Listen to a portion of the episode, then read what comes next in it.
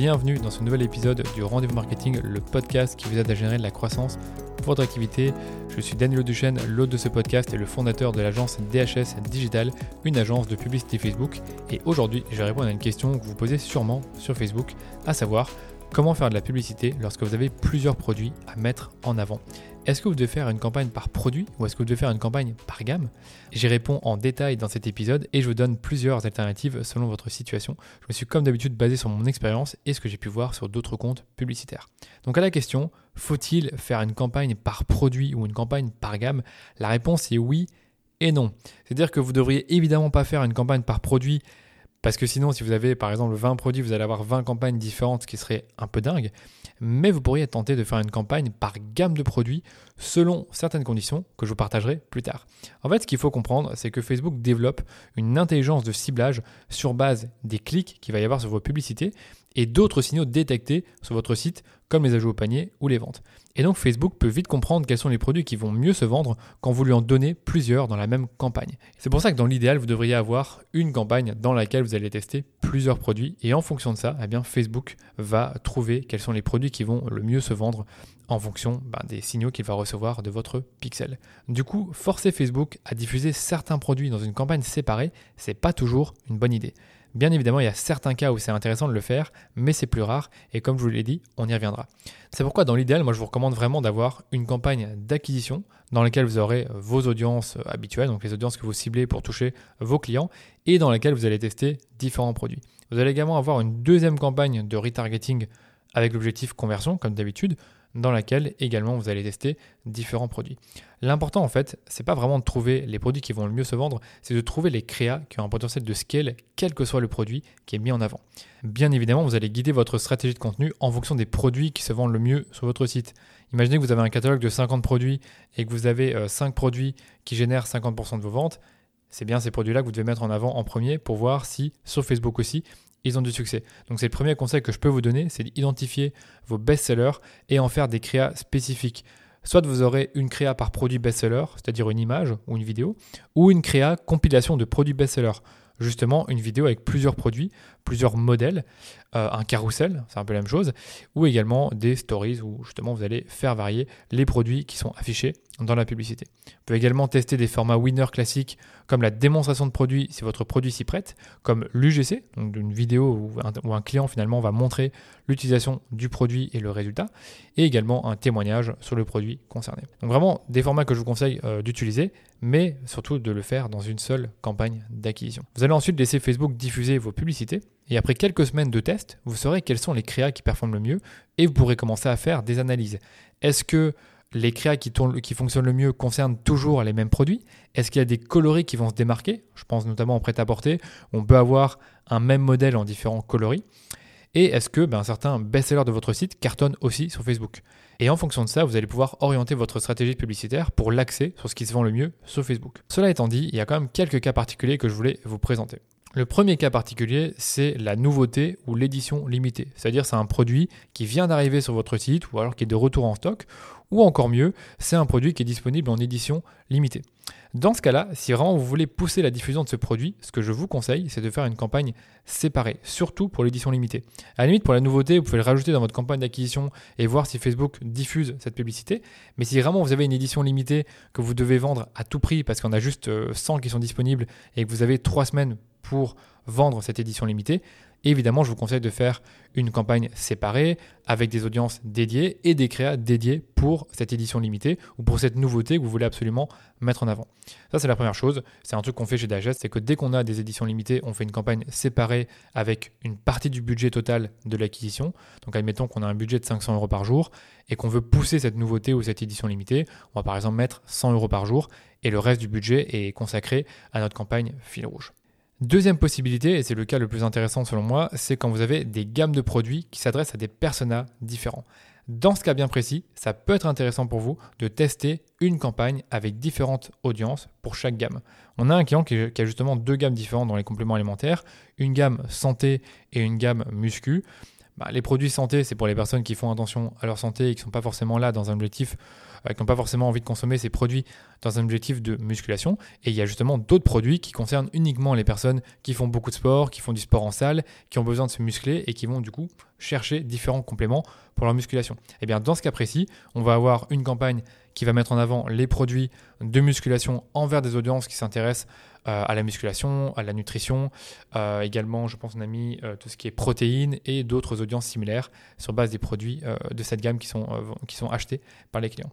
Dans la santé, on a d'autres audiences qui sont liées à la santé et qui sont liées aussi à, aux intérêts de ces personnes-là. Donc par exemple le multivitamine, on peut avoir des audiences sur tout ce qui est vitamines et la santé.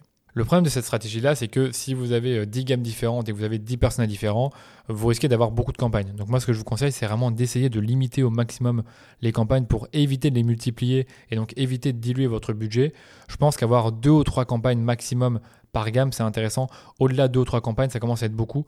Euh, et puis, j'ai envie de vous dire, tout dépend de votre budget, tout dépend des audiences. Et puisqu'on parle d'audience, vous devez également faire attention au chevauchement entre les audiences. C'est-à-dire que si vous avez des chevauchements entre les audiences, c'est-à-dire des personnes qui se trouvent dans deux audiences différentes, eh bien, vous risquez de faire augmenter vos coûts puisque vous forcez Facebook à diffuser de l'argent sur une audience dans laquelle il y a certaines personnes et une autre audience dans laquelle certaines des personnes de votre audience euh, numéro 1 se trouvent également dans la deuxième. Donc du coup, vous forcez Facebook à dépenser de l'argent sur ces mêmes personnes et ça peut faire augmenter vos coûts. Donc si vous voulez éviter ça, je vous invite à regarder le chevauchement entre les audiences. Je pense avoir publié un article complet là-dessus, donc euh, allez sur mon blog et euh, vous devriez retrouver l'article sur le chevauchement d'audience. Et enfin, si vous avez des campagnes par gamme, admettons que vous avez deux campagnes pour deux gammes différentes, c'est quand même deux fois plus de travail. Donc il faut vraiment prendre en compte que c'est deux campagnes à optimiser. Et il y a des possibilités, vous allez voir, c'est ça qui est vraiment intéressant dans ces campagnes-là, c'est que à certains moments, euh, une campagne va mieux fonctionner qu'une autre. Et du coup, c'est intéressant pour moi de basculer les budgets d'une campagne à une autre selon les performances. Donc vous allez avoir une gestion plus dynamique de votre budget et ça, je trouve ça plutôt cool parce que vraiment, à différents moments de l'année et différentes euh, semaines durant le mois, bah, vous aurez des perfs différentes selon les campagnes. Et c'est à vous justement de gérer le budget entre ces différentes campagnes. C'est clairement quelque chose qui n'est pas recommandé par Facebook. C'est-à-dire que eux, ce qu'ils vous recommandent, c'est d'utiliser un ciblage large, de mettre toutes vos publicités, tous vos produits dans la même audience. Je trouve que c'est parfois une vision un peu trop limitée euh, de ce qu'on peut faire sur Facebook. Donc moi, je trouve intéressant euh, de tester des campagnes séparées pour des gammes de produits qui s'adressent à des personnages différents. Attention, si les gammes de produits s'adressent aux mêmes personnes, là je ne vous conseille pas forcément de séparer en euh, plusieurs campagnes. Troisième cas particulier, c'est les campagnes dynamiques. Donc les campagnes dynamiques, il y en a de deux types. Il y a les campagnes euh, DABA, donc Dynamic Ads Broad Audiences, donc euh, les campagnes dynamiques avec audience large, et les campagnes de retargeting dynamique. Alors les campagnes de retargeting dynamique, c'est facile parce qu'en fait, c'est des, des campagnes qui vont utiliser votre flux de produits et qui en fait vont remontrer les produits que vos clients ont déjà vus ou ajoutés au panier sur votre site, selon le ciblage que vous configurez. Donc du coup, si moi je vois, euh, par exemple, pour, reprendre les, gammes santé muscu, si je vois des produits de la gamme muscu, ben on va me remontrer des produits de la gamme muscu dans la publicité. Donc là, dans l'idéal, ce que vous devez avoir, c'est un message un peu plus généraliste. par exemple, nos compléments alimentaires vous plaisent, retrouvez-les sur notre site, on vous offre X% de réduction, la livraison est offerte. Vraiment un message très généraliste qui, ben, dans ce cas-là, évite d'avoir euh, des messages différents selon les gammes de produits. Donc à ce niveau-là, je trouve que le retargeting dynamique est vraiment intéressant puisque Facebook finalement remontre les produits de la gamme que vous avez vu ou ajouté au panier sur le site et les remontre sur Facebook et Instagram. Deuxième euh, campagne dynamique que j'aime beaucoup, c'est la campagne euh, avec ciblage large. Et en fait, ce qui est vraiment intéressant avec euh, ce type de campagne-là, c'est que vous pouvez créer des ensembles de produits par gamme. Et donc là, vous pourrez tout à fait choisir de tester une gamme en vente catalogue et une deuxième en vente catalogue. Et vous voyez finalement laquelle fonctionne le mieux en termes de résultats. Euh, avec les ventes catalogues, vous avez deux types de formats qui sont justement intéressants pour euh, les marques qui ont plusieurs produits. C'est le format collection le format carousel. Le format carousel, c'est un format qui va montrer plusieurs produits dans une même publicité. Et la collection, c'est plus ou moins la même chose, sauf qu'en fait, au-dessus, on a une image ou une vidéo en, hero, comme on dit. Donc, on voit l'image et la vidéo. Et juste en dessous, vous avez trois produits qui s'affichent.